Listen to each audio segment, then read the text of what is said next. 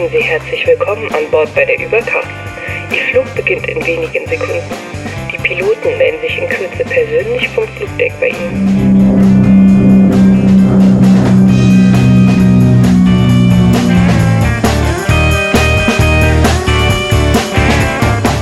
Herzlich willkommen bei der Beinahe Kollision am deutschen Podcast Horizont.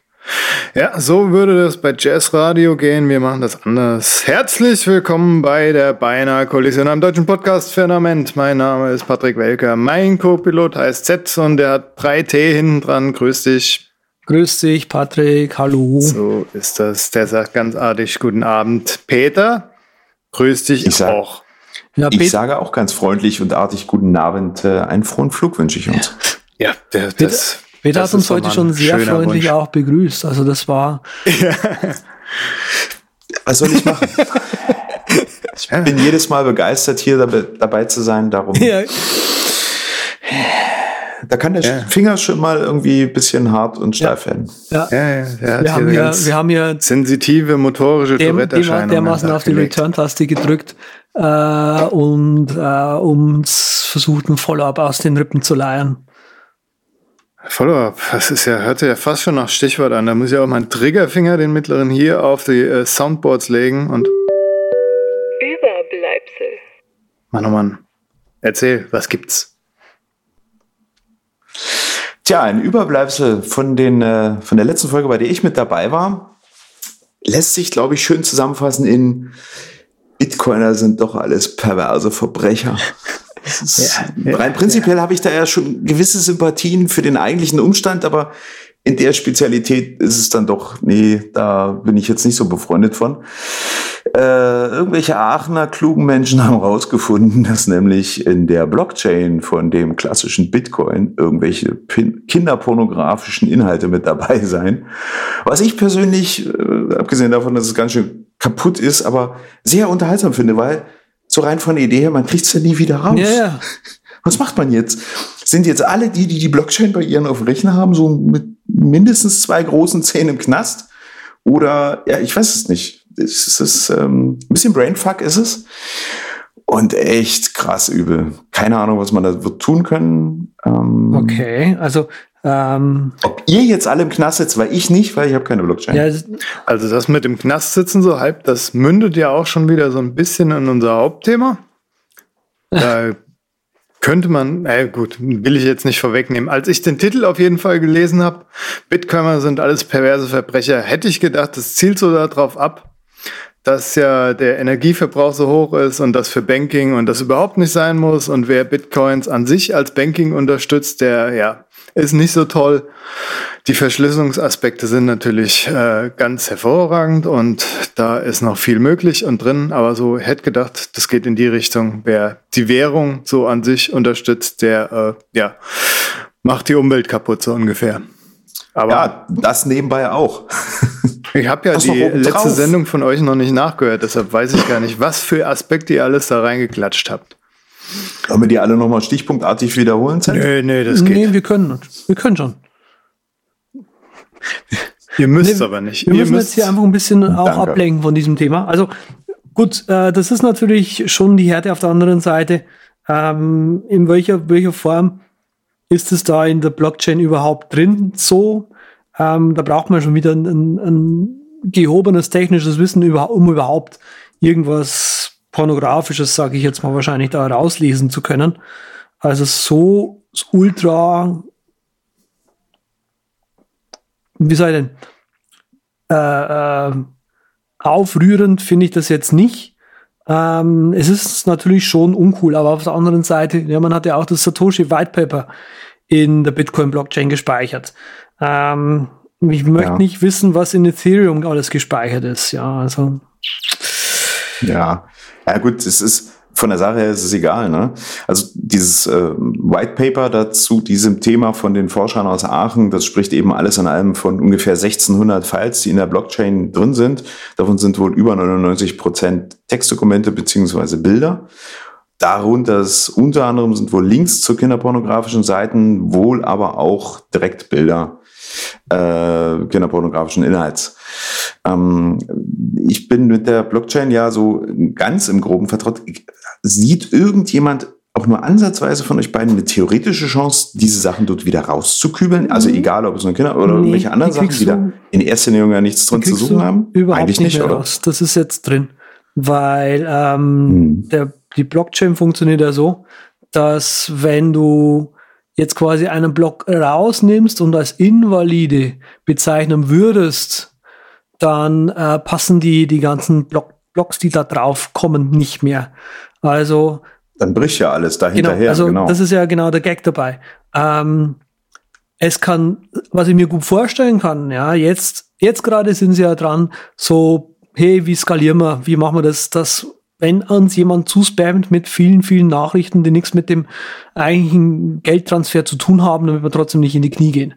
Ähm, und dann ist eben sowas, wie, wie kriegen wir es hin, dass wir mutmaßlich ähm, falsch gesetzte Transaktionen oder mutmaßlich ähm, zerstörerische äh, Transaktionen vielleicht als invalide erklären. Also wenn quasi alle mal alle im, im, im Netzwerk hergehen dann, um eine Transaktion oder einen Block äh, als invalide bezeichnen würden, äh, könnte man mhm. sowas vielleicht noch in, im Nachhinein reparieren, wobei das natürlich dann einfach komplett gegen die, die Blockchain spricht und äh, man ja gesehen hat bei Ethereum, was dabei rauskommt, äh, wenn man die Geschichte neu schreiben möchte, nämlich einfach dieses Ethereum Classic und das äh, normale Ethereum.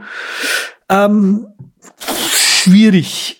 Also ich kann mir vorstellen, es kommt in Zukunft noch, dass man sich da vielleicht irgendwas Sinniges drüber äh, dafür überlegt. Aber so an sich, es spricht nichts dagegen, das gemacht zu haben.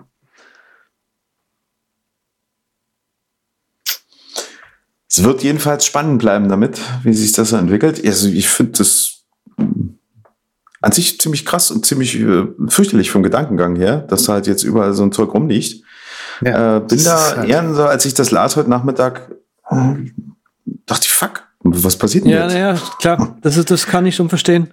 Ähm, auf der anderen Seite, ich Als muss man das ja auch erstmal entschlüsseln können, was da drin steht. Also ähm, du musst genau ja. wissen, wo du nachschaust. Ja. Naja, gut. Die ganze Privacy-Geschichte geht ja eh so Hand in Hand mit Kriminalität. Und die haben mhm. ja schon immer geguckt und sich auseinandergesetzt. Damals, als ich mich mit Tor beschäftigt habe, und da, das fand ich auch alles ziemlich, als Einsteiger musste dich eh überall reinarbeiten und ja, da hat, haben dann, äh, wer das Potenzial hat für Kriminalität, hat wahrscheinlich da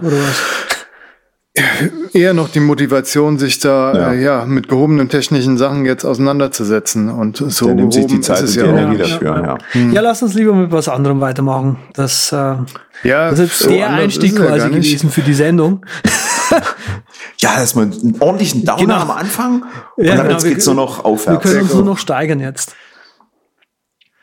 Ja, 25. Mai ist ja, da tritt ja die Datenschutzgrundverordnung da in Kraft, die neuere Version. Und da werden wohl auch die Who-Is-Daten etwas gekappt. Zumindest bei unserem deutschen Pendant, der die Who-Is-Daten verwaltet, Denik. Und ja, soll wohl zukünftig nicht mehr so sein, dass da mhm. halt äh, Telefonnummer und Postadresse veröffentlicht wird, sondern nur noch die E-Mail-Adresse. Und da holt man sich halt so eine Dummy-Adresse von Gmail oder sonst was und kann die in sein Who is eintragen und gut ist. Auf Anfrage allerdings wird das alles immer noch rausgerückt, aber äh, sie kontrollieren jetzt wenigstens schon mal, von wem kommt die Anfrage und ist das überhaupt gerechtfertigt. Also es hat sich nicht wirklich viel geändert, aber irgendwie ja. doch. So kann man es okay, zusammenfassen. Alles klar, voll geil. nee, nee. Ja, ich finde diese Impressumspflicht super affig. Ey. Echt? Finde ich. Ja, ich ja. finde das ziemlich gut. Ähm, ich bin da auch eher ein Für für. Für ja, für. nee, das passt schon. Also, wo, ich, wo ich die Impressumspflicht ein bisschen affig finde, sind wieder die äh, Social Media Plattformen, weil nicht, weil es irgendwie ähm, schlecht funktionieren würde, aber einfach, wie es unser deutsches Recht haben möchte. Also Impressums, wir hm. haben zum Beispiel eine Impressumspflicht auf Twitter und auf Twitter kannst du ja in deinem Profil eigentlich nur einen Link hinterlassen. Und das mhm. muss der Link zum Impressum sein. So, äh, das ist mal das eine. Auf YouTube ist es wieder anders. Da kann man nämlich oben rechts, habt ihr sicher schon mal gesehen, in, in einem Videoprofil, kann man einen Link hinterlegen, wo ein bisschen Text dabei ist und auf der rechten Seite sind dann nur noch so kleine Bildchen dabei bei den Links. Und die Impressumspflicht mhm. sagt, dass quasi der, der Link zum Impressum der, der wichtigste sozusagen da ist. Und der einzige Link, den wir quasi mit Text belegen können, muss eigentlich der Impressumslink sein. Also da muss stehen Impressum und ein Link zum Impressum, statt dass man da auf seine eigene Webseite und sagt, hier tolle Amazon-Links und so weiter. Was halt so ein bisschen blöd ist für alle Leute, die da halt irgendwie beruflich unterwegs sind. Ne? Aber ne? Ja. so ist es halt. Naja, man könnte theoretisch von ausgehen, dass es jetzt bald nicht mehr, wo mir das Impressum geholfen hat, wo ich auch sinnvoll es für sinnvoll erachte, ist bei größeren Unternehmen und bei ja, Gewerbstätigen, aber nicht so bei so kleinen Bloggern, die mal ein paar Euro am Monat ja, verdienen. Und bei denen war es halt immer cool, dass du noch so eine Notfalltelefonnummer dort hinterher hattest, wenn du die sonst nie erreicht hast. Und das fällt jetzt wahrscheinlich dann wohl auch ein bisschen weg. Ja. Wenn sie oh, hinterher sind. Ja. Ich meine, so oft wird ja eine Webseite nicht aufgearbeitet. Wollen wir Apropos mal hinterher. Ähm, mhm. So wird es wahrscheinlich bei den äh, Konkurrentinnen aussehen und Konkurrenten äh, von Apple. Ähm, hier ein Artikel, den sicher auch schon alle gelesen haben. Äh, Apple grabs two-year lead in 3D Sensing Race. Ähm, ist äh, vom Abriss her, kann man sich den einfach mal durchschauen. Ich habe den hier jetzt mal geklaut vom iPhoneblog.de. Ähm, der Alex hat es gut zusammengefasst, was hier im Prinzip funktioniert. Ähm, Im Prinzip läuft es darauf hinaus, dass durch dieses Face ID, dadurch, dass quasi Apple da die ersten waren, die da so richtig mit Energie dahinter waren, diese 3D-Sensorik ähm, in ihre Telefone äh, zu implementieren, dass jetzt quasi die anderen einfach keine Chance mehr haben, in diesen Markt reinzukommen, weil alle Bauteile, die es gäbe, Apple aufkauft. Und bis jetzt quasi, äh, und das ist das eine Problem, das andere Problem sozusagen ist, ähm, dass äh, bis dass Android einfach auch keine Chance hat, so eine 3D-Entschließmechanik irgendwie breit überhaupt in ihre Telefone reinzukriegen, weil sie einfach so eine große Zerstreuung haben von allen möglichen ähm, äh, Geräten und, und was weiß ich noch alles, dass einfach äh, sie nicht sagen können, ja, ab nächstes Jahr machen wir alles Face ID. Ähm, was, hm. was letztendlich äh, Apple einen riesen Vorteil in diesem Markt bringt. Und ähm, ja, also kann man sich eben mal durch, durchschauen. Durchschauen ist ein äh, Artikel von Reuters. Ähm, ja, solche Sachen halte ich prinzipiell immer ein bisschen für schwierig, wenn äh, egal welches Unternehmen jetzt eine Marktsituation erreicht hat oder auch einen technologischen Vorsprung, verstehe ich das, also die schützen möchte. Auf der anderen Seite, wenn es darauf hinausläuft, dass dann andere einfach gar keine Teile mehr bestellen können, um dann also grundlegende Bausteine dann weiterzukommen, das ähm, ja ist schwierig, ne? Habe ich ein bisschen ja. Schwierigkeiten mit. Hm, das ist äh, sehr grenzwertig. Ich meine, okay, jetzt könnte ich sagen, ist mir egal. Ähm, tue ich in erster Linie auch, mein Gott, Android. Aber so richtig gefallen tut mir jetzt trotzdem nicht. Ich finde ja, das nicht sexy. Also Android wird ja eh äh, weiterhin auf ihrem Smart Lock rumreiten, das sie schon ewig haben, seit ihrem Lollipop Android 5.0. Ja. Und für den Normalkonsumenten unterscheidet sich das halt irgendwo nicht wahrscheinlich. Die können halt jetzt nicht so an die dicke Marketingglocke hängen, ja, wir sind besser als Apple oder so. Aber sie können immer noch sagen, ja, wir haben äh, Face Unlock. Genau, also man, ich glaube, wir dürfen es auch mhm. nicht zu grau malen, weil hier, wenn man, wenn man sich allein die, die Überschrift äh, zu Gemüte führt, Two-Year Lead. Das heißt also, in, in ein bis zwei mhm. Jahren ist das wieder, sieht das wieder eh ganz anders aus. Aber ähm, was auch spannend, also was ich eher spannend finde, ist, ähm, dass dieser, die, das, was in der, im Artikel steht, ist, ähm, dass eben in diesem 3D-Sensing-Markt, sag ich mal, scheinbar sehr viel äh, Druck und sehr viel Energie dahinter ist. Und jetzt wird es natürlich spannend, wenn man sich vorstellt, okay, was kann man denn mit diesem, diesem Face ID, mit der Face ID Technik so 3D-Erfassung noch so alles machen. Also was gab es früher? Die Kinect. Ja, also ja. es ist quasi Kinect 2.0 oder so, weil es quasi ja nicht äh, einfach mehr Punkte erfasst. Okay, ich, ja. Okay, ich verstehe, in welche Richtung du gerade denkst, was also noch hinten so dranhängt.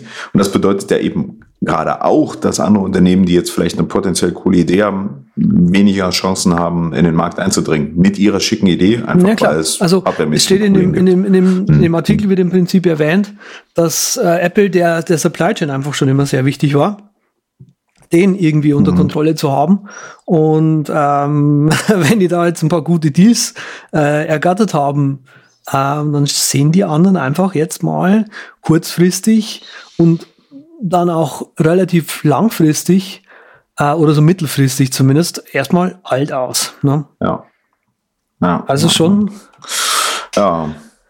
Mal gucken. Ja gut, das ist auf der anderen Seite Marktwirtschaft, Angebot und Nachfrage. Ich weiß nicht, wie lange man so braucht, um so eine Fabrik jetzt wirklich aus dem Boden zu mhm. stampfen. Mhm. Ich könnte mir vorstellen, wenn jetzt davon spekuliert wird, dass zwei Jahre Vorsprung gibt, dass es tatsächlich in dem Jahr sich die Situation schon ernsthaft verbessert für alle anderen, die momentan einfach Schwierigkeiten ja, haben. Ja, ja. Naja. Wollen wir es mal hoffen. Also für die anderen halt. so viel Sympathie genau. habe ich gelegentlich. Ähm, Sympathie habe ich zum Beispiel, haha, was für eine Überleitung, für das App Deckset. Das kennt der eine oder andere. Wir haben das, glaube ich, hier auch mal gepickt, wenn das nicht sogar ich war oder das Sven. Ähm, ist ein Markdown-Präsentationstool, ist echt cool. Und die haben jetzt eine äh, 2.0 endlich rausgehauen. Alle haben drauf gewartet. Ähm, was doof ist, man muss es sich leider komplett neu bezahlen, wenn man das alte App nicht irgendwie eh erst letztes Jahr gekauft hat. Ähm, weil jetzt auch mhm. die Mac App Store Version irgendwie auch, glaube ich, wegfällt. Also es ist so ein bisschen mixed bag, muss ich ganz ehrlich sagen. Auf der einen Seite sind ein paar coole Features hinzugekommen, auf der anderen Seite reißen mich die neuen Feature nie, Features nicht wirklich so vom Hocker, dass ich sage, ja, dafür lasse ich jetzt Keynote oder hm, leider auch PowerPoint irgendwie stehen. Ähm, aber Deckset hat ein cooles ähm, so, so, so ein Randnutzen einfach gehabt, dass man halt mit einer mit einer Markdown mit einem Markdown-File irgendwie schnell mal irgendwie eine Präsentation zusammenschustern kann, ohne dass man diese JavaScript-Frameworks, Reveal.js und wie sie alle heißen, irgendwie, irgendwie beherrschen können muss. Das oh. ist ja, uh. ja uh, schlimm. Ähm, zur Ehrenrettung 30 Euro, also 29 Euro für die Vollversion mit äh, den ganzen Updates, die jetzt noch kommen werden für die 2.0er Version, halte ich für einen fairen Tarif. Stimmt. Ähm, und wenn man jetzt sagt, okay, ein Upgrade von der Version 1. irgendwas auf 2 würde die Hälfte davon kosten, ja, okay, sind 15 Euro Unterschied. Sicherlich kann man mal nicht essen gehen von. Aber was ich hier bei Dexter immer ganz nett finde, ist, dass sie eben auch fürs Team äh, vernünftige Lizenzmodelle anbieten. Und eben sagt, für ein Fünfer-Team bezahlt man halt äh, 115 Euro anstatt eben 150. Das ist schon okay. Das, ähm, also ganz unsympathisch sind die hm. mir dahingehend. Ja, nicht. da hast du recht. Da hast du recht. Und aus äh, Entwicklersicht kann ich das schon gut nachvollziehen. Irgendwie braucht man halt mal, mal wieder ein bisschen Cash. Ja, nee, das sehe ich auch ein. Wie gesagt, ich fand es jetzt nur doof, dass ich als Dexet 1 Besitzer ähm, nicht irgendwie eine irgendwas angeboten bekomme. Das ja. so, ja, du hast es halt vor ein paar Jahren schon gekauft und deswegen siehst du jetzt eine Wäsche und nicht so, ja, schön, dann macht es also jetzt einfach auch Sinn zu warten, oder? Ich weiß nicht. Also vor wie vielen Jahren ich hast du es gekauft? Diese Frage würde ich mir mal stellen. Die bieten ja an, dass alle, die seit dem 1. März 2017 gekauft haben, kriegen das kostenfrei. Das nee, nee, ich habe es natürlich relativ früh gekauft, weil ich fand es damals einfach geil. Also es war eine coole Idee und allein schon ja, dafür ja. habe ich ihnen gern, gerne Geld gegeben. Ähm, er hat nur ist also ein paar Jahre her, keine Ahnung, wann die angefangen haben, aber es gibt ja schon vier, fünf Jahre, würde ich jetzt ja, aus dem Kalten sagen, oder? Eher so drei, drei, vier. Es, wir haben es okay. irgend, also ich weiß noch, dass die noch nicht so lange im App Store waren, wie wir die äh, Präsentationssendung hier bei uns aufgenommen haben. Und das ist jetzt, glaube ich, zwei Jahre her, wenn ich mich. Okay. wir sind ja auch schon ein Podcast-Urgestein. ja, es ist so. Ui, ui, ui, Ist so, wir haben ja, wir haben ja, Alles wir haben ja auch schon erste Leichen, ja, der Sven ist ja nicht mehr dabei. Es riecht, darum riecht es hier ein bisschen Ja, komisch. naja, deswegen ne? fliegen wir ja auch immer vorwärts. Mm. Ui. Okay. Hm? Hilf mir. Zugriff auf Keychain unter iOS heißt es hier. Das wollten wir letztes Mal schon haben. Ja, ganz genau. Ich bin von einem Freund, den ich da auch an mein Leid geklagt habe, darauf hingeworden unter iOS 11. Ich als tendenzieller Spätupdater habe das natürlich noch nicht mitbekommen. Ein zumindest teilweise Zugriff auf äh, die Keychain möglich ist. Eine Einstellung gibt es da direkt einen Punkt. Passwörter und irgendwas. Äh, ich hatte dann mal hier ein Testgerät auf iOS 11 gezogen, da mal nachgeblättert. Ja, Passwörter kann man jetzt schon mal sehen. Das ist schon mal ein guter Stimmt. Punkt. Ähm, Notizen aber auf alle Fälle nach wie vor nicht. Und gerade um diese sicheren Notizen aus der Keychain geht's mir. Das wäre schon cool. Und da will ich auch ungern auf irgendein Dritttool gehen. Wir kennen alle noch das, den Hiccup da von OnePassword vor ein paar Monaten und jetzt vor ein paar Wochen nochmal was anderes. Ich würde das schon gerne alles im System drin haben. Das ist ein Tool, was ich aus dem OS heraus haben möchte und das Ja, will ich das dann auch stimmt. nutzen. Hm. Hm. Aber iOS 11 ist schon mal einen Schritt weiter gegangen und wir kennen das ja Schritt für Schritt ins Paradies, haben wir früher gesungen in den späten 70ern. Ah. Jetzt kommen wir, kommen wir schon wieder auf die, auf die, Ah, gute Seele des ne? Übercast hier. Genau, da haben wir es wieder. Hm? Nee, das war, das das war nicht das Holzschuhland. Patrick, das verwechselst du gerade. Hm. Hm. Hm. Patrick, was suchst du gerade? Hm. Du schaust, Ich suche nach einer Alternative für Moos, für meinen, äh, für Moves, für meinen Ah, okay. Co-Piloten, weil der ist jetzt so tracking-paranoid, der will nicht Na, mehr es- Moves es nutzen, geht- deswegen habe ich so ein geht nicht Gefühl. um, um, ja, ja, okay, dann lass uns mich kurz erklären. Also es ist jetzt mehr so ein, ich dachte mir, wenn wir jetzt schon mit so einem Downer angefangen haben, lass uns doch einigermaßen schön in die Sendung überleiten. Ähm, und zwar suche ich nach einer Alternative für das Moves App. Und zwar das Moves App finde ich immer noch cool und es funktioniert auch immer noch. Das Problem ist aber, dass wenn ich es jetzt gerade aufrufe, dann stürzt es immer gleich ab. Aber im Hintergrund schreibt es immer noch die Location brav mit. Ähm, ich nutze einen Dienst, der heißt Moves Export, um mir meine Location-Daten immer so täglich als GPX-File in die Dropbox reinzuspeichern. Das hat bisher immer super gut funktioniert, aber dieser Dienst ist jetzt auch irgendwie am Abkacken. Und bei Moves fragt man sich auch so, okay, was passiert da jetzt eigentlich? Naja, und so suche ich jetzt schon seit einigen Monaten nach einer Alternative, weil diese Geschichte, ähm, die, die, die Location irgendwie mitzuschreiben, das ist dämlich. Das ist super mega über geeky, braucht kein Mensch, aber ich brauche das schon, weil das Coole ist nämlich, ähm, wenn man mal irgendwo war und da rumgelaufen ist und so weiter, dann kann man danach nochmal nachschauen, Mensch, wo war denn diese Eisdiele jetzt, wo wir da so rumgesessen sind? Wo war denn das? Ja, das ist einfach so Revue-passierungsmäßig zu besonderen Anlässen schön. Und ähm, dafür habe ich es eigentlich ganz gern. Ich kenne das Problem, was du damit lösen willst. Ich löse es auf eine sehr unorthodoxe Art und Weise. Ich mache dann meistens einfach ein Foto. Hm. Oben hoch, ich auf. Und, und durch die äh, GPS-Koordinaten im Foto, die EXIF-Daten da, keine Ahnung, finde ich dann den Ja. Ort wieder. Also alles das, wo ich tatsächlich denke, oh, den Ort möchtest du mir merken. Ich mache einfach ein sinnfreies Bild. Meistens, äh, sinnfrei ist bedingt, aber meistens einfach ein Bild, das mit der Situation wenig zu tun hat und ähm, kram das zu Ja, Hause das, raus. ist, das löst das Problem nicht wirklich. Das läuft halt nicht im Genau. Background, wie es, glaube ich, gerne Genau. hätte, der Andreas. Also für so Ja. Dinger würde ich auch Rego, Rego. nehmen. Das ist ja auch eine ist das? Regio, Regio. die ziemlich geile App, die ich schon mal gepickt habe, wo du halt wirklich so, äh, ja, Locations speichern kannst, ohne dass du in Foursquare bist, sondern dass du einfach dort äh, deine dein Häkchen setzt und kannst du Kategorien anlegen und alles mögliche. Ja, Also es, und es läuft im sauber. Hintergrund. Also muss man sich Nee, es läuft Ja, eben nicht nee, im dann ist Hintergrund, es- sonst hätte ich dir Du das aktiv. Nee, dann eingreifen. ist es nichts. Mhm. Also ich habe diverse ähm, Sport-Apps hier gerade mal so einfach runtergeladen. Es gibt Trails und Runmeter Ähm, lass mal kurz schauen, was ich hier gerade alles im, im, im Test habe. Der Federico hat auch irgend so ein Giro-Dingsbums am Start, Paid Subscription. Ja, genau, das suche ich. Das könnte ja. das vielleicht drin haben. Ich weiß, dass sie eine Landkarte haben. Ich habe da mal die Trial es getestet, als sie angefangen Pacer, haben. Es gibt Trackkit. Du. Aber, aber, extra für, für so ein äh, seltenes Feature da eine Mitgliedschaft äh, zu erwerben, da ist auch ein bisschen. Ja, genau, das ist halt, also. glaube ich. Das Schöne an dem, an den Moves ist halt einfach auch noch zusätzlich, dass es einfach auch noch gut funktioniert. Ja. Ja, also lang lebe Moves. Das ist nicht so einfach, glaube ich.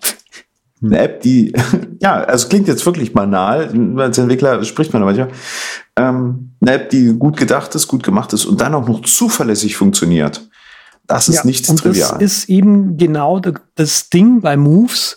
So alt wie es ist und so wenig Updates das Ding bekommt, wie es tut, es funktioniert aber einfach auch zuverlässig. Also das rennt im Hintergrund mhm. äh, und macht seinen Dienst, äh, ob ich jetzt im Schneesturm stehe oder sonst irgendwo. Das tut.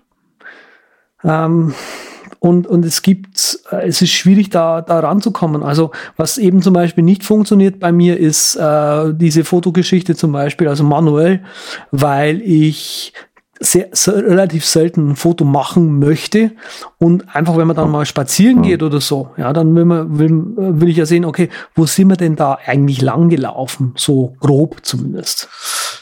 Ja, ja, also dann geht's ja wirklich ums Routing. Da gibt's ja einige, so kenne ich mich auch nur bedingt aus, ich bin nicht so häufig unterwegs, aber da kann ich keine direkte Antwort geben, aber ich hoffe für dich inständig, dass einer unserer genau. fleißigen Zuhörer Dankeschön. Ähm, der doch Dankeschön. Das war eben jetzt, äh, ist eben jetzt der, der Aufruf hier an unsere Hörerinnen, dass wir hier, äh, dass ich hier etwas suche und ihr mir bitte vielleicht helfen könnt. Äh, E-Mail an das äh, Flugdeck at derubercast.com, auf Twitter at z mit 3t oder eben at der Ubercast. Äh, Berlin, äh, wir sind auch auf Facebook und da könnt ihr uns einfach eine Message schreiben.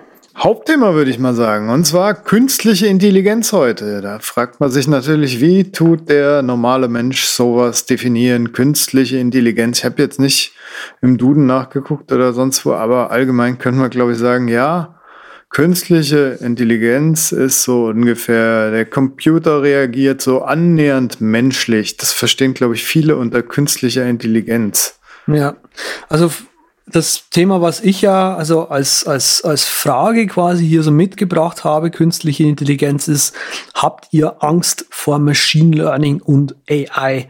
Weil so, wie es eben gerade so gerne mal in den Medien eben dargestellt wird, ähm, oh, die Maschinen übernehmen unsere Arbeit, weil sie können jetzt super intelligent äh, Entscheidungen für uns treffen. Es gibt äh, Maschinen, die StarCraft äh, auf einmal spielen können.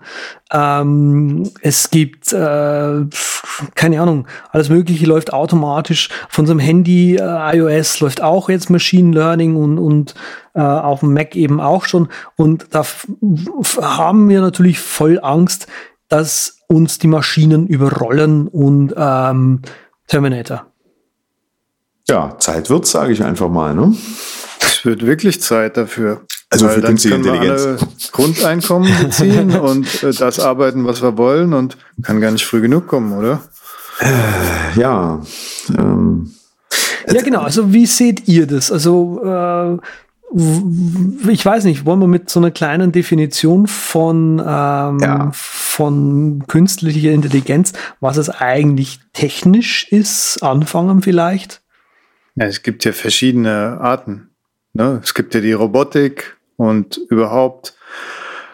Und dann gibt es den Turing-Test. Vielleicht soll man mit dem Turing-Test anfangen. Das ist ja der Test, wie ihr alle wisst, äh, so ungefähr, wenn man mit einem Roboter kommuniziert und der dann so halbwegs menschlich rüberkommt, beziehungsweise nicht als Roboter entlarvt werden kann, dann ist es. Ja richtig dope künstliche Intelligenz. Also KI ja. vom Feinsten, das ist der Shit. Genau, so wie mein Erfinder ja auch behauptet, ich würde jeden Turing-Test bestehen. Ich zweifle da noch dran, aber bisher hat mir noch keiner die Frage gestellt. Ja, ja Xcode behauptet auch von sich, dass es den Turing-Test besteht.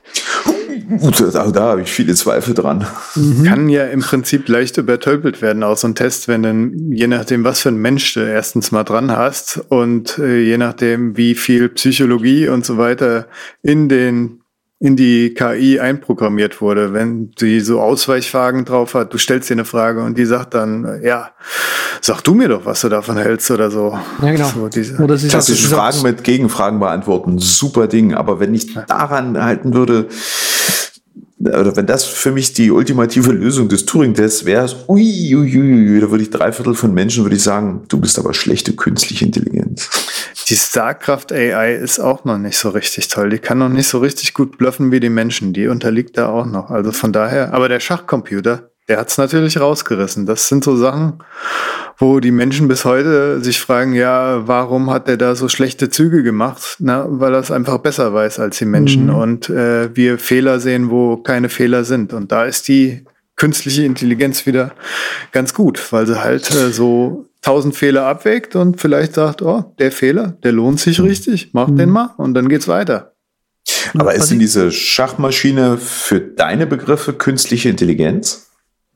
Es, die künstliche Intelligenz fängt, finde ich, schon an bei so dummen Robotern im mhm. Autokraftwerk, die die Schrauben da anbringen das ist auch schon künstliche Intelligenz. Also man darf okay. da gar nicht so hohe Maßstäbe setzen. Natürlich geht's immer, immer wieder hoch, wie wenn du eine mhm. Krokodillederhandtasche aus äh, so ungefähr haben willst. Da kannst du ja also, auch zahlen, wie viel du willst. Für mich ist dieses mhm. Thema künstliche Intelligenz äh, eben oder eben Deep Learning, wie es häufig ge genannt wird, ähm, eher, also was ich spannend finde an dem Thema ist einfach, dass es auf der einen Seite, wie soll ich denn sagen, auf so einer Sammlung von Big Data, ganz grob mal, beruht. Also sprich, mhm. unglaublich viele Daten sammeln und, und daraus eine, eine, eine Regel, ein Regelwerk zu, zu, zu fassen, um eben daraus ein Programm zu schreiben, wie irgendwas abzulaufen hat. Also jetzt bei dir zum Beispiel, dieser, dieser Roboter weiß dann irgendwann mal, okay, eine Schraube, die sieht halt einfach so aus.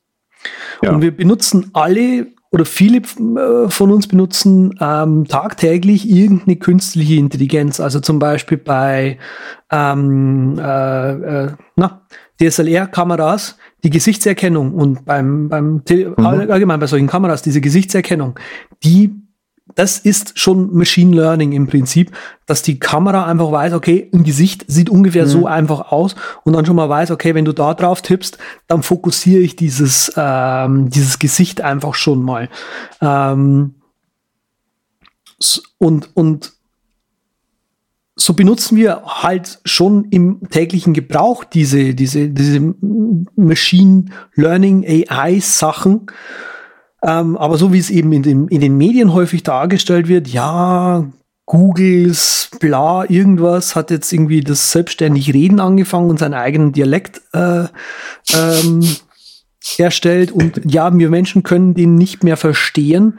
Hm, was mhm. passiert jetzt, wenn alle Maschinen untereinander diesen, dieses Ding, dieses, ja, diesen Dialekt sprechen sozusagen und wir kommen nicht mehr hinterher.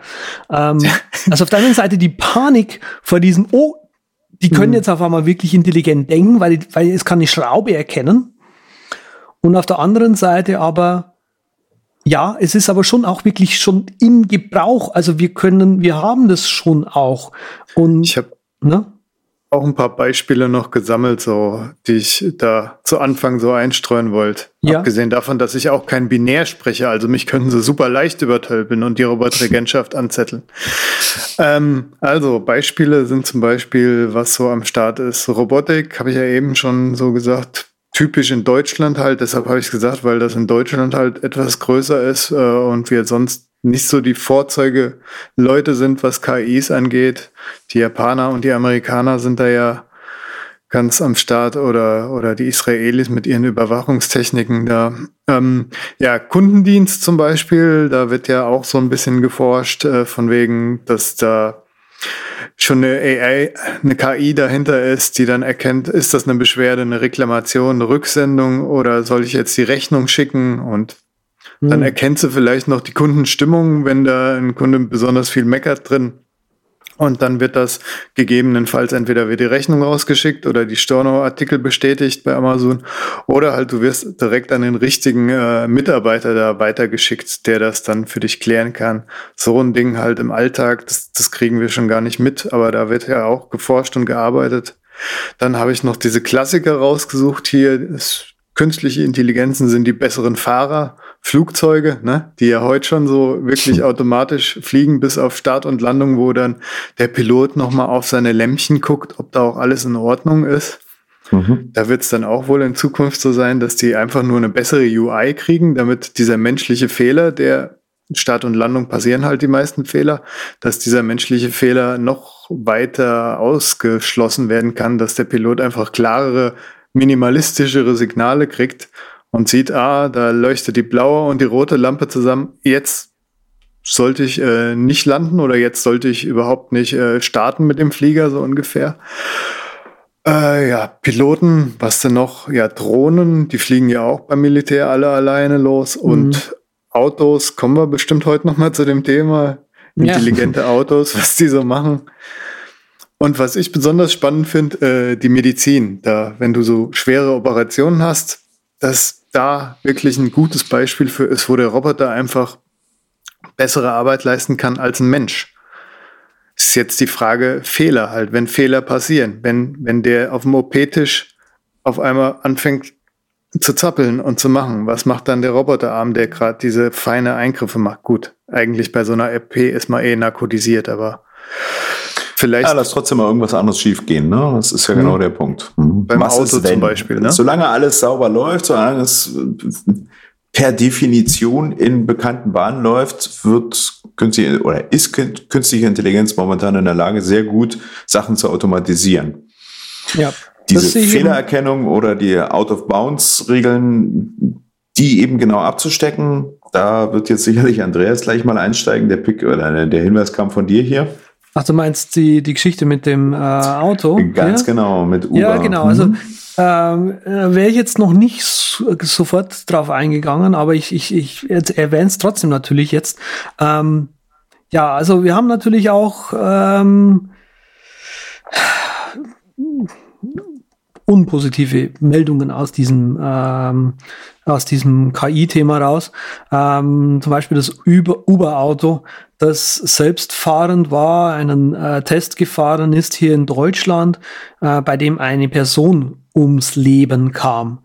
Ähm, hat sich inzwischen so weit aufgeklärt, dass die Frau einfach auf die Bahn ge ge gesprungen oder gegangen ist und auch ein Mensch irgendwie nicht mehr abbremsen hätte können. Aber trotzdem, ähm, selbstfahrende Autos, wie wir, die arbeiten ja auch mit einer, mit einer KI, AI, was auch immer, wie man es nennt. Ähm, und da ist War natürlich auch, also was ich auch spannend finde an dem Thema ist eben, äh, was sich daraus so ein bisschen ergibt, ähm, welchen, welchen Rechtsstatus hat eine äh, Entscheidung, die eine Maschine getroffen hat in unserem äh, in unserer Gesellschaft. Also ähm, kommt jetzt wirklich witzigerweise auch aus dem aus dem Blockchain-Business raus, weil da gibt es ja diesen dieses Thema, diesen Begriff Smart Contract und Smart mhm. Contract gaukelt einem ja vor, das ist ein Vertrag und so richtig rechtskräftig ist dieser Vertrag aber nicht, weil er, er A schon besteht und da einfach nur noch mal smart abgeprüft wird. Aber hier ist es ja so, dass quasi, ähm, ja, wie soll ich sagen, stell, dir mal vor, in diesem Uber-Auto wäre niemand drin gesessen und die mhm. Frau wäre umgekommen. Ähm, wer zahlt, also wer ist für den Schaden verantwortlich? Mhm. Also wer kommt quasi für die Folgekosten mit auf, beziehungsweise wer versucht in irgendeiner Art und Weise dann einen wirklich Ausgleich zu schaffen, monetär, wie auch immer das passieren könnte. Ja, genau. Mhm, mhm, ja.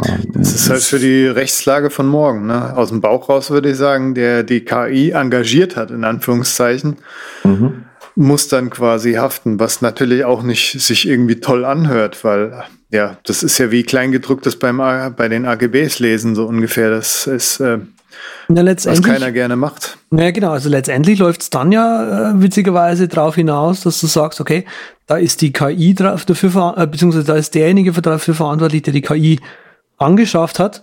Was ist aber, wenn ähm, jetzt zum Beispiel alle Autos nur noch von äh, Tesla und Uber kommen? Mhm. Glaubt ihr wirklich, die zahlen irgendeinen Unterhalt, weil, weil alle Autos von denen kommen, an irgendjemanden? Nö, wie gesagt, der, der dann diesen, äh, diesen Service nutzt, kriegt quasi die AGB vorgesetzt und bestätigt die mit dem Okay oder kann sie nochmal durchlesen, so ungefähr. Ja, so ist nicht toll, aber so ist es. Es ist auch nicht toll, dass jemand angefahren und getötet worden ist. Nee, aber nee. wie du schon gesagt hast, der Mensch, so ungefähr, der, der hat ja auch seine Probleme in so einer Situation. Der kann ja auch äh, entweder in die Leitplanke fahren oder, oder in Gegenverkehr und dann vielleicht noch mehr Menschen gefährden. Und so eine KI, die kann das eigentlich im Prinzip genauso gut oder schlecht nur wie ein Mensch lösen. Außer dass er vielleicht irgendwann mehr Erfahrungswerte hat, umso mehr Daten eingegeben worden sind und dann vielleicht doch im Endeffekt besser reagieren kann als Ja, ein ja. Mensch. Das Weil man ist- merkt, ja, Das ist ja genau, Also- das ist ja im Prinzip genau das Ding, wo, wo wir jetzt quasi darauf hin diskutieren. Ne? Ja. Ähm, das, was du meinst, glaube ich, Patrick, ist, dass die ähm, Maschine einfach neutraler äh, werten kann. Sie hat halt aufgrund ihrer Erfahrungswerte durch dieses Lernen und auch aufgrund viel genauerer Informationen, im Beispiel Fahrzeug, sie weiß halt genau, ich fahre die und die Geschwindigkeit, äh, die und die Witterungsbedingungen sind da, was ich als Fahrer mit viel Erfahrung so halbwegs abschätzen kann. Aber die tatsächlichen Auswirkungen auf sowas wie Bremswinkel, äh, Bremsweg, auf Lenkwinkel und dergleichen fallen mir deutlich schwerer. Da kann ich viel mit Erfahrung arbeiten, aber eben nicht äh, physikalisch exakter in einem Modellrechner. Ne? Was dann wieder dazu führt, dass potenziell die äh, künstliche Intelligenz Entscheidungen trifft, die kein normaler Mensch treffen würde. Hm. Und den Punkt finde ich eigentlich fast noch spannender. Was passiert denn, wenn so ein künstlich gesteuertes Fahrzeug eine Entscheidung trifft, wo 99,9 Prozent aller Menschen, die drumherum stehen oder sich das auch angucken, sehr tief dran nachdenken, sagen, warum hat er diese Entscheidung getroffen? Das hätte ein normaler Mensch hätte das nie gemacht. Hm. Ich weiß nicht, ob er so eine 99-prozentige Entscheidung ist, aber als du angefangen hast zu erzählen, habe ich mir so gedacht, wenn ein Vater mit seinem Elektroauto, mit seinem automatisch gesteuerten Elektroauto gerade da rumfährt und irgendwie seine Tochter dann mit dem Fahrrad auf die Fahrbahn kommt. Und der sieht schon, ah, das ist meine Tochter so ungefähr, ich kenne den Helm, ich kenne die Jacke und der tut aus dem Bauch raus was völlig anderes machen als halt die KI, so ungefähr. Das Ja. ist, ja, es läuft so in dieselbe Also Richtung. die, ich glaube, Ja, das, das Wort, was wir hier suchen, ist Ethik. Also wie, wie, Wie was? Ethik. Ethik? Wie kann, ähm, Hä? also in dem, äh, wo's, wo's, was ich so ein bisschen raushöre, ist, wie kann die äh, äh, KI in dem Fall eine, eine ethische äh, Entscheidung treffen, die auch wirklich von einem Menschen gekommen wäre und nicht einfach neutral, äh, sag jetzt mal, äh, puristisch von, von einer Maschine. Ja. Kann sie vielleicht irgendwann, hm? Würde Ja, man naja. mal sagen. Wenn wir so in Star Trek reingucken, da wo auch äh, öfters mal die Roboter dann emotional, äh, emotionale Routinen aktiviert bekommen, so dumm gesagt, aber so ist es ja dann. Und ähm, Ja, Trek, ich die hinaus? Dokumentation aus der Zukunft. Ähm, Ich hatte noch was. Entschuldigung. Ach so, ja. Äh, ich meine, äh, träumen können die Roboter ja auch schon, was ja auch schon äh, was krasses ist eigentlich. Gut, das wird jetzt noch verkauft unter diesem Deep Dreaming Aspekt. Da gibt's ein tierisch geiles Musikvideo übrigens. Okay. Hat äh, irgendwann mal was gepickt äh, von diesem Deep Dreamer. Weiß nicht, ob ihr das kennt. Äh, Andreas kennst du, weiß ich nicht. Das sind so diese Dinger, wo du dein Foto hochlädst und der tut dann total die LSD-Bilder daraus erschaffen, so ungefähr. Also, und da gibt's äh, ja gibt's jetzt auch Musikvideos zu. Ja, es gibt ja eh alles. Okay. Ähm, warum wird das so als Dreaming bezeichnet? Äh, weil die Algorithmen, der tut irgendwelche Assoziationen rausrufen. Der macht aus deinem Gesicht vielleicht einen Hund und aus meiner eine Katze oder eine Palme oder sonst was für. Ich will kein Hund sein. Nee, dann eben eine Maus. Eine goldige Maus. Oh, der Peter, die süße Maus. Okay, äh, schweife ab. Meine Güte. Ja, ne? Hm. ja jetzt kann Äh, ich auch kurz abschweifen. Wer in oder um Dresden äh, kleine Mäusekinder haben möchte, kann sich gerne mal bei mir melden. Da hört das hier. www.kleinanzeigen Hauke war das. Und zwar süße Mäuse in Dresden. Ich wiederhole. Was ich weiterhin wiederhole, ist die Adresse, wo ihr übrigens die Shownotes finden könnt. Das äh, trifft sich jetzt gerade. Das ist derübercast.com slash podcast slash 105. Könnt ihr gucken, könnt ihr Links anklicken. Ja, mit dem Träumen. Da wollte ich mich auch nochmal, ich habe das so gelesen und äh, habe leider nicht groß Recherchearbeit leisten können, aber habe halt gedacht, Computer, die träumen, das sind dann diese äh, Deep Dreaming-Dinger, die ich auch mal angeklickt habe. Werde ich wahrscheinlich noch nachreichen, ob es da noch interessantere Sachen gibt als jetzt schon diese noch traummäßigere Sachen als, äh, ja, das geht ja, weil wenn sie träumen lernen können, dann können sie auch quasi Ethik lernen, so ungefähr. Mhm. Und Mhm. Ethik kann man ja auch irgendwo programmieren. Ich meine, wir sind ja selbst auf Ethik programmiert. Jeder von uns hat andere ethische Maßstäbe. Ich finde zum Beispiel schon scheiße, wenn jemand Facebook benutzt, so ungefähr. Das ist meine Ethik. Mhm. Ja. Ähm, und äh, genau aus dem Grunde, weil du und ich beispielsweise in Sachen Facebook unterschiedliche Ethiken zu haben scheinen, wie wollen wir das dann so generisch mal festlegen? Ja. Okay, sagen wir dem Auto, wenn du jetzt in einer schwierigen Situation bist, wo du nicht weißt, wo du hinfährst, fahr lieber die, fahr lieber in die Personengruppe mit der geringeren Anzahl an Personen rein. Und dann stehen da links drei Schulkinder und rechts vier Omas. Ich wüsste, in welche Gruppe ich reinfahre. Ob man das nun in dem Moment jetzt hier gerade ethisch drüber diskutieren sollte oder nicht, ist die nächste Sache. Ja, also Ähm, genau. Also, wie das ist will ja ich das auch, machen? Ne? Hm. Das ist aber auch das, das, das Problem der Ethik an sich, Mhm. dass es diese, Ja, die, die ist nicht generisch oder generell zu, äh, zu erklären. genau. Und das dann den komischen Maschinen überzuhelfen, das wird nochmal eine Herausforderung. Da bin ich schon gespannt. Ja, ja, genau. Also letztendlich, aber dieses Thema habe ich äh, mit angeschleppt. Äh, also diese Frage, habt ihr Angst vor Machine Learning und AI, ist eben, so wie es eben gerade dargestellt wird, wird uns die künstliche Intelligenz auf kurze Sicht die Jobs wegnehmen, weil sie ähm, schwerfällige Arbeiten wegautomatisieren kann. So, und jetzt Glaube ist ich nat- nicht. Okay. Du glaubst es nicht? Ich glaube es Also, nämlich auch nicht. Nicht in 100 Prozent. Sie wird sehr viel abnehmen, jawohl. Und den Menschen wird das übrig bleiben, was einfach mal ähm, entweder so speziell ist und so viel äh, nicht Wissen, sondern Erfahrung im eigentlichen Sinne Menschenverstand hat. Und da, also ich werde es nicht mehr erleben, ich bin Anfang 40, ich werde nicht mehr erleben, dass Maschinen tatsächlich alles übernehmen wird können, was ein Mensch machen kann. Hm. Das, davon gehe ich fest aus.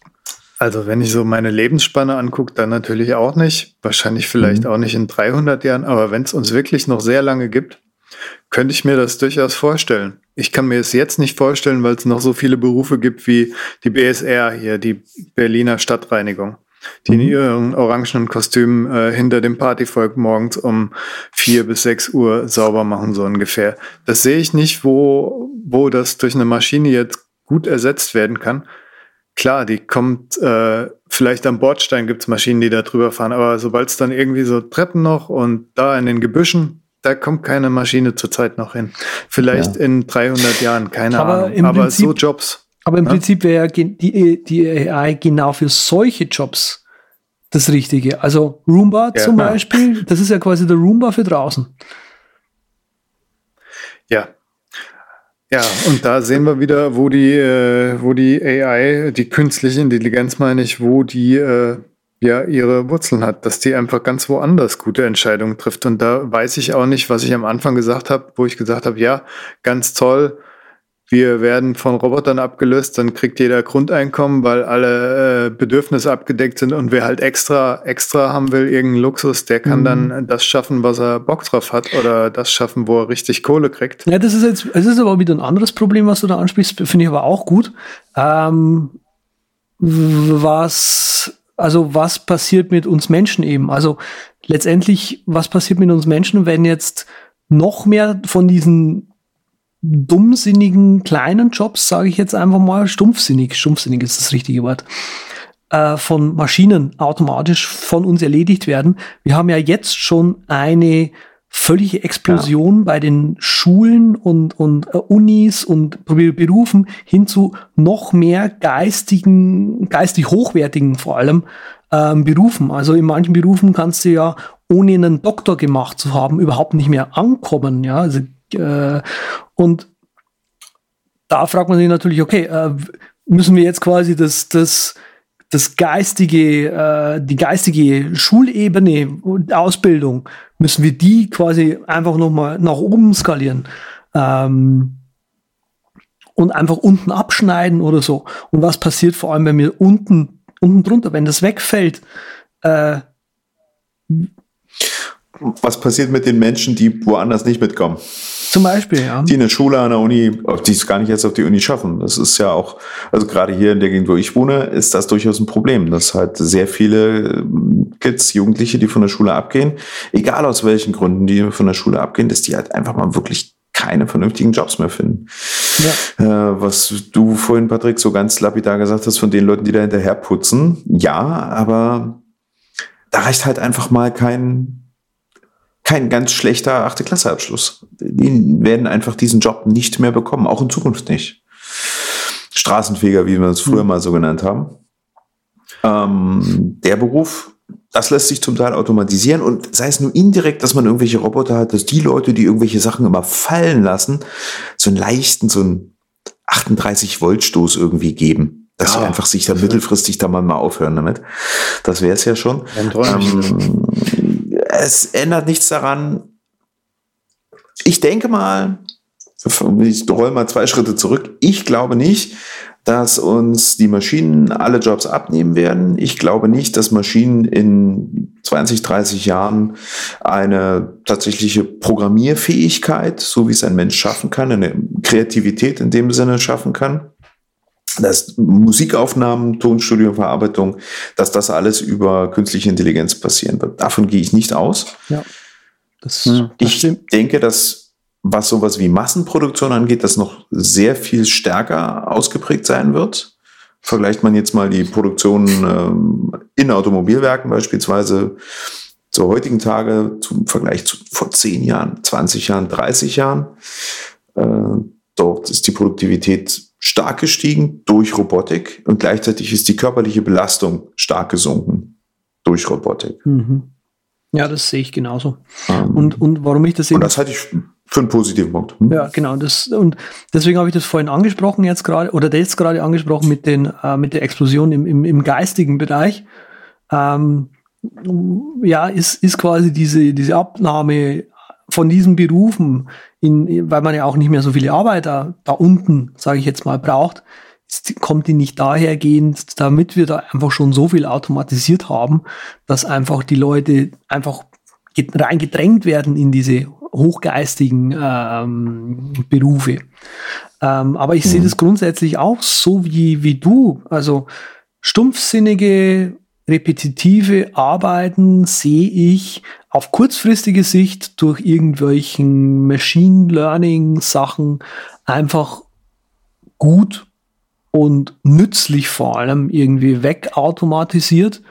Ähm, ich sehe aber die Kreativität, die kreative Entscheidung oder und, und vor allem äh, ethisch richtige Entscheidungen zu treffen immer noch als die große Stärke ähm, beim Menschen selbst. Und da werden wir in auch in zehn Jahren noch nicht rankommen. Ne?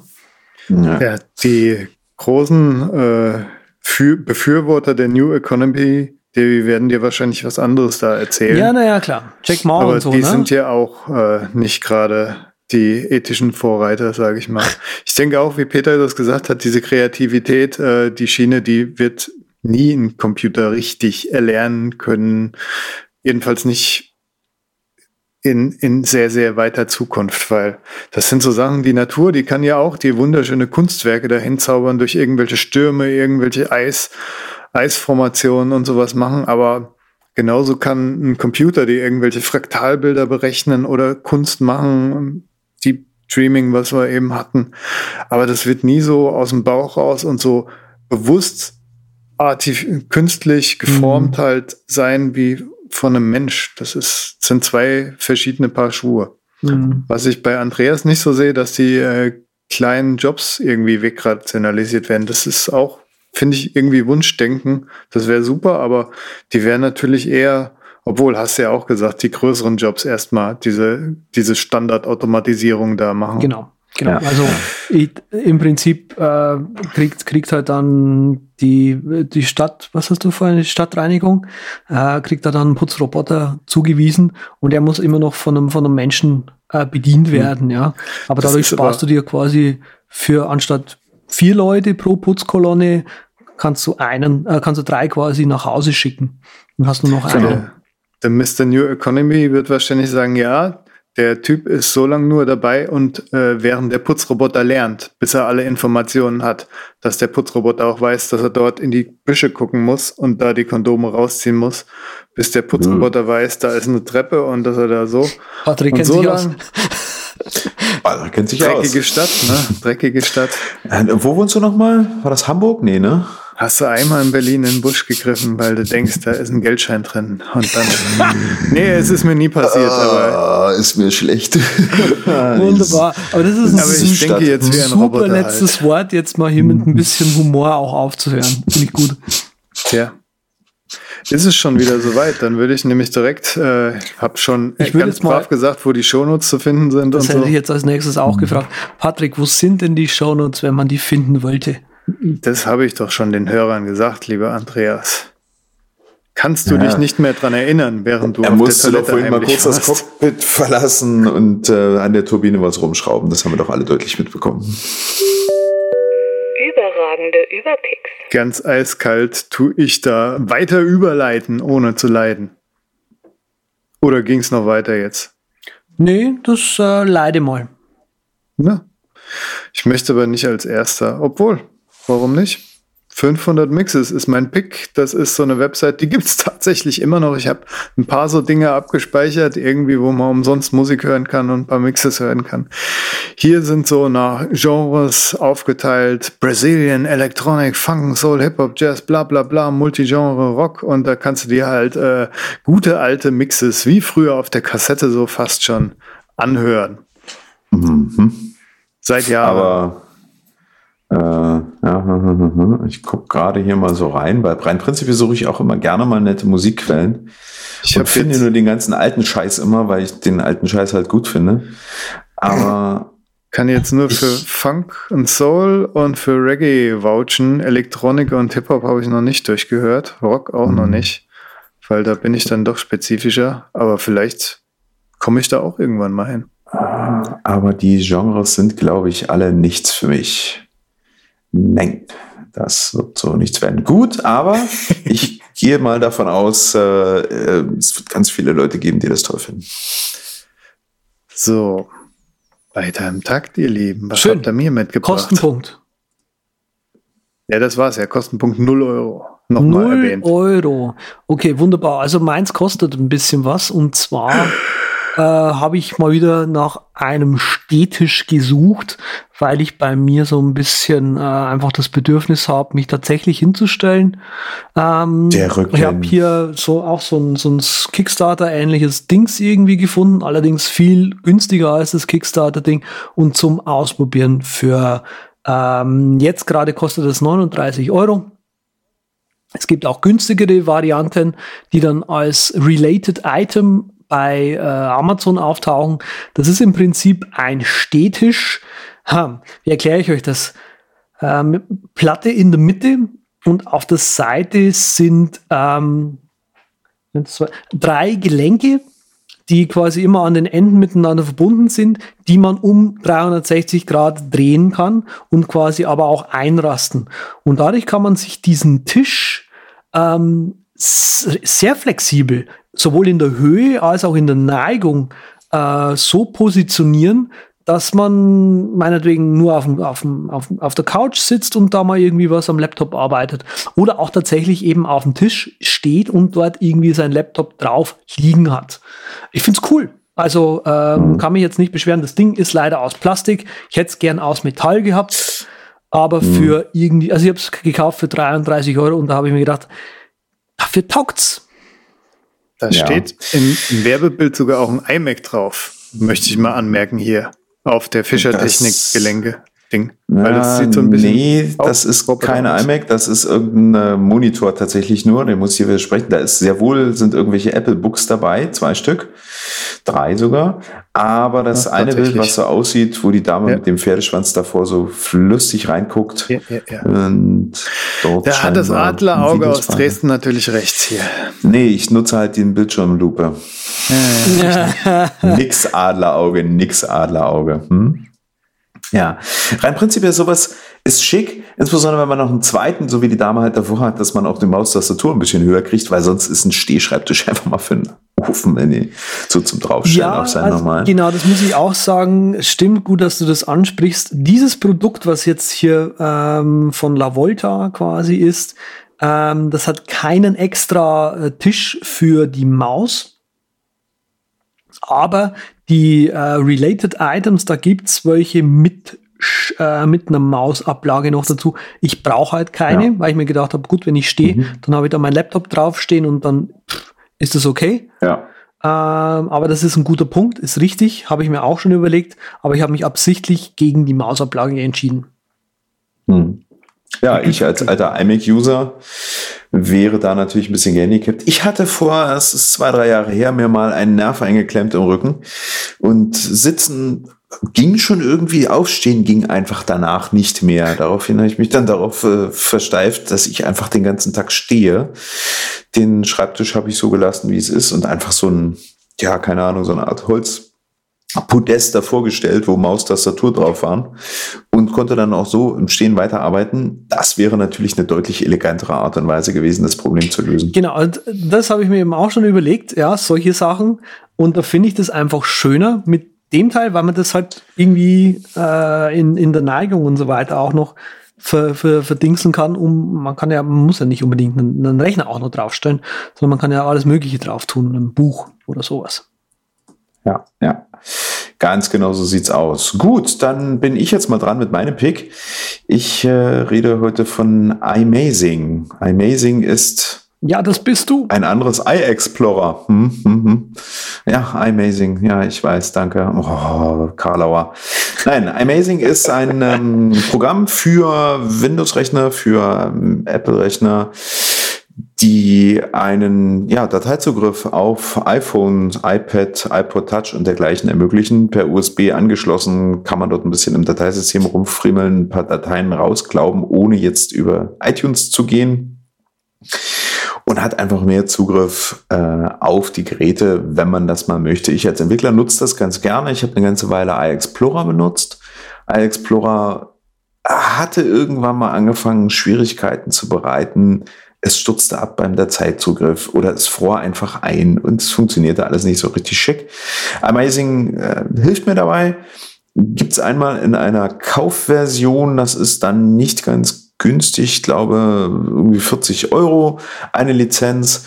Ähm, es gibt aber auch so eine abgespeckte Version, Amazing Mini, die die ganz wichtigen Sachen einfach mal äh, erschlägt. Was ich dort auch ganz nett finde, ist, über Amazing kann man sich den Zustand der Batterie seines iPads, iPhones, iPod Touches hm. auslesen, so dass man da mal oh. weiß, ähm, hat denn jetzt iOS 11 zu Recht mein Telefon langsamer gemacht oder nicht? Hm. Das hat ja eigentlich der Hersteller schon so ungefähr beantwortet. Ja. Hm. Ich war ja auch ein echt großer Amazing-Fan, muss ich da mal einschieben. Aber mhm. irgendwann hat iOS ja eingeführt, dass man nicht mehr die Documents und so weiter so ohne weiteres angucken kann mit dem Ding, wenn der Entwickler das nicht extra freischaltet. Und ja. leider hat das irgendwie kaum ein Entwickler gemacht, obwohl es bei manchen Apps wirklich äh, eine Bereicherung wäre, wenn man auf den Documents-Ordner zugreifen könnte. Seitdem hat sich bei mir der Amazing äh, Use Case quasi tendiert gegen Null. Ja, okay. Mhm. Ich als Entwickler nutze es sehr gerne, sehr häufig, um dort irgendwelche Dateien runterzugraben oder auch auszutauschen. Ähm, für meine eigenen Sachen ist klar. Ähm, aber trotzdem, dem einen oder anderen hilft es vielleicht und dadurch, dass es ja eben auch eine kostenfreie Version gibt, Ja, darf da mal einen. Blick drauf. Vielleicht ist das Ich was wollte dabei. den Big jetzt nicht malig machen. Nee, wollte ich, Da würde ich jetzt, Nee, nee, nee. hätte ich jetzt auch nicht Ist- madig machen wollen, weil das ist ein, Ist dir auch gar nicht gelungen. Ist auch, ist auch tatsächlich ein schönes App. Ähm, ich benutze es im, also ich benutze zwar jetzt nicht iAmazing, ähm, aber ich hatte ja, musste neulich das, mein, mein Telefon neu aufsetzen und da habe ich kurz zuvor äh, natürlich ein Backup gemacht mit iTunes und mit äh, iExplorer habe ich halt dann benutzt, äh, ist es, oder eben mit iAmazing ist es dann möglich, die ganzen Fotos zum Beispiel aus dem Backup noch rauszuziehen, wenigstens. Und damit hat man schon wieder sehr viel gerettet. Genau. Ganz genau so sieht's aus. Einfach mal probieren, wenn iExplorer irgendwie scheitert, mal Amazing mal probieren. Cool. Hallo, ihr Schnuffelhasen. Ja, Herr Schnuffelhasen, wir verabschieden uns jetzt. Und zwar, der Andreas ist zu finden unter z mit 3t.com oder z auf Twitter. Peter findet er unter 2 sox2socks.de. Könnt ihn da engagieren, euch eine schöne App bauen lassen. Ich habe damit auch schon geliebäugelt, muss ich ehrlich sagen, aber ich habe ja kein Geld. Deshalb muss ich noch viel, viel podcasten und dann kriegt er den mega Auftrag meiner genialen Idee. So, äh, und mich selbst findet er unter Unterstrich Patrick Welker oder rocketinc.net. Vielen Dank, ihr äh, ja, Schnuppelhasen und Schlafen Sie kosmisch und kommen Sie morgen wieder blau auf den guten, Verzeihung, gut auf den blauen Planeten zurück.